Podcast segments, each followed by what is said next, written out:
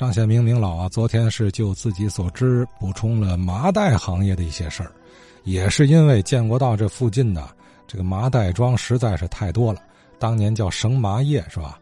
多到什么地步呢？陈硕呀，昨天找到了三十年代麻绳业的登记表和建国道这块的工商登记，这么一看，全天津市的麻袋店好几百家啊，建国道下坡这一段啊。不长吧？多少家？不完全统计啊，我数了数，三十来家，这还不算那些小马路里零零星星的啊。现在的人咱们就不好理解，这麻袋这个东西啊，怎么会很赚钱吗？这么多人干，有那么大用量吗？用量再大，它不就是几毛钱一片对吧？那能养活了这么多的从业者？哎，您接下来听李志忠先生讲一讲。就明白为什么当年这么多人卖麻袋，在天津当年这个麻袋行业，它又是一个什么样的地位了啊？咱听听李志忠先生说的麻袋庄嘛，我就是麻袋行业麻袋里的后人呢。哈哈，我我我就说说这个麻袋行业我知道的一些事情，就说这个天津麻袋行业呀，兴起于啊这个清末民初，最兴旺的时候呢，在天津市有四百多户。最不济的时候，就是不市市场不好的时候，也至少有二百余户，百分之八十以上的呢是中小户，采取这个家庭作坊的这种的生产经营模式，大户呢只占百分之十。最有影响力的呢就是这个新义宫马来庄、永和马来庄、余生马来庄。这个新义宫的马来庄啊，这个是个老字号，但是呢，它这个经营理念呢。嗯，比较保守，逐步的呢就退出了这个行业的这个领导地位。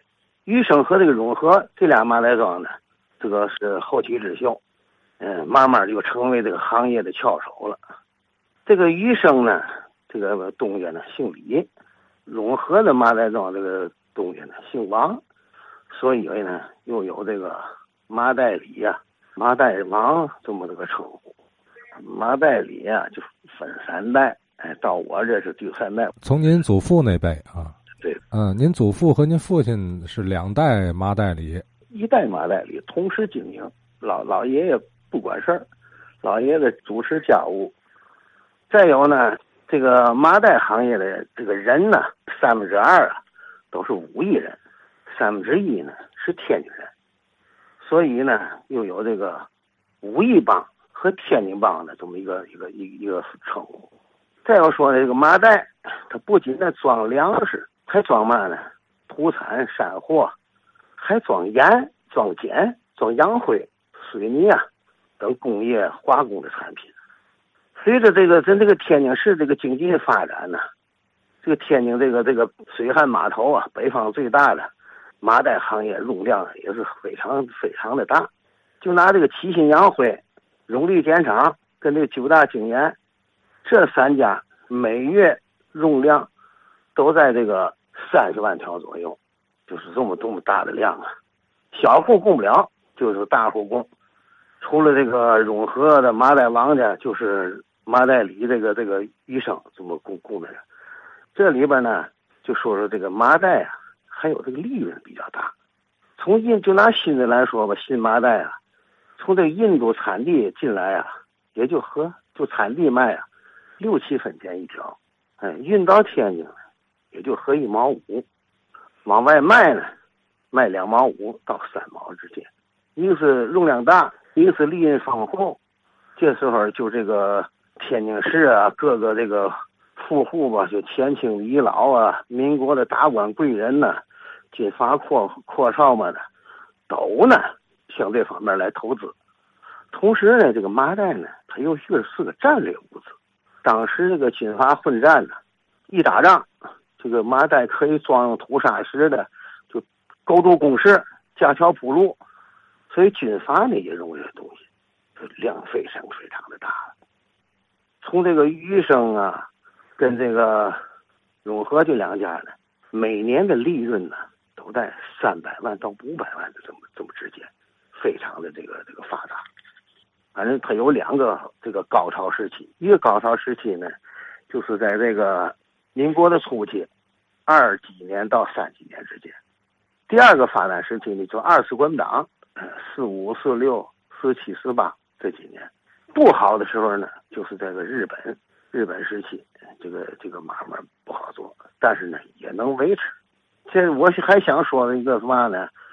麻袋里跟麻麻袋王这两家竞争这个荣利碱厂这个买卖，这这个供货，这么一段这个历史往事吧。这就说呢，一九三零年的时候，新加坡呀有一批呀，嗯，六百万条的麻袋招标竞卖。从这个六七分钱呢，一直啊就往上涨，两家麻袋里跟麻袋王嘛两家竞争嘛，涨到两毛多钱的时候啊，就竞争的速度就慢了。这时候这个麻袋里呢，派去的代表人呢，就说三毛，三毛我收购这这批麻袋。当时呢就认为啊，这个这个麻袋里这个这个人呢，可能是哎有点疯。行业内的引起一片哗，这不赔本吗？赔钱吗？你卖卖两毛，两毛七八，到天津的卖，你在当地采购你就三毛买了，这不赔本买了？哎，可是呢，这个麻袋里呢，就仍然是三毛把这批麻袋买了。买完之后呢，下边又更出现了一个奇闻怪事儿，这批货到了天津，卖给荣利碱厂，多少钱呢？两毛七一条。这又引起来这个行业里的一片惊呼啊，说这个麻袋里的不是这个有人疯了，就是有人傻了，这样赔本买卖还做，可别忘了这个麻袋里啊，他经营理念呢是比较超前的。当时他呢不仅把这两毛七的麻袋卖给荣誉碱厂，还告诉荣誉碱厂不要紧，这笔货钱先不要，咱按月压批结算。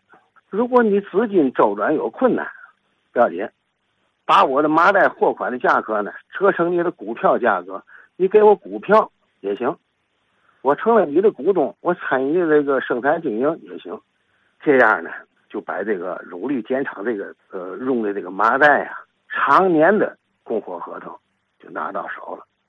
这时候行业内呢这才明白过来，哎呀，人家老李家。经营理念是比咱高，人家这一下子虽然投了赔了钱了，后边把常年的荣利碱厂的用的麻袋这个买卖，常年供货拿下来，这人家手段比较高明。现在说说这个麻袋里这个经营理念高明在哪儿了呢？它有这么几个特点，一个是嘛呢？行业里边那时候有分，说这个利润分红，这个利润分红呢是这样的。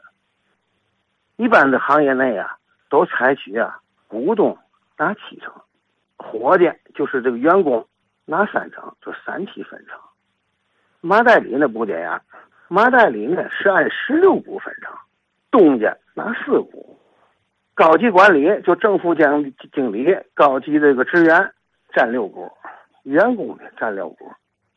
这个分红的办法呢，在当时来讲，这个行业里边是非常先进的。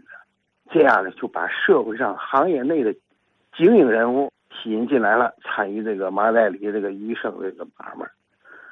同时呢，也激励了这个员工的这个生产积极性。当时管这个织补、嗯整理麻袋，哎，这个员工啊，嗯，正式职工、临时工啊，就得有三百多人。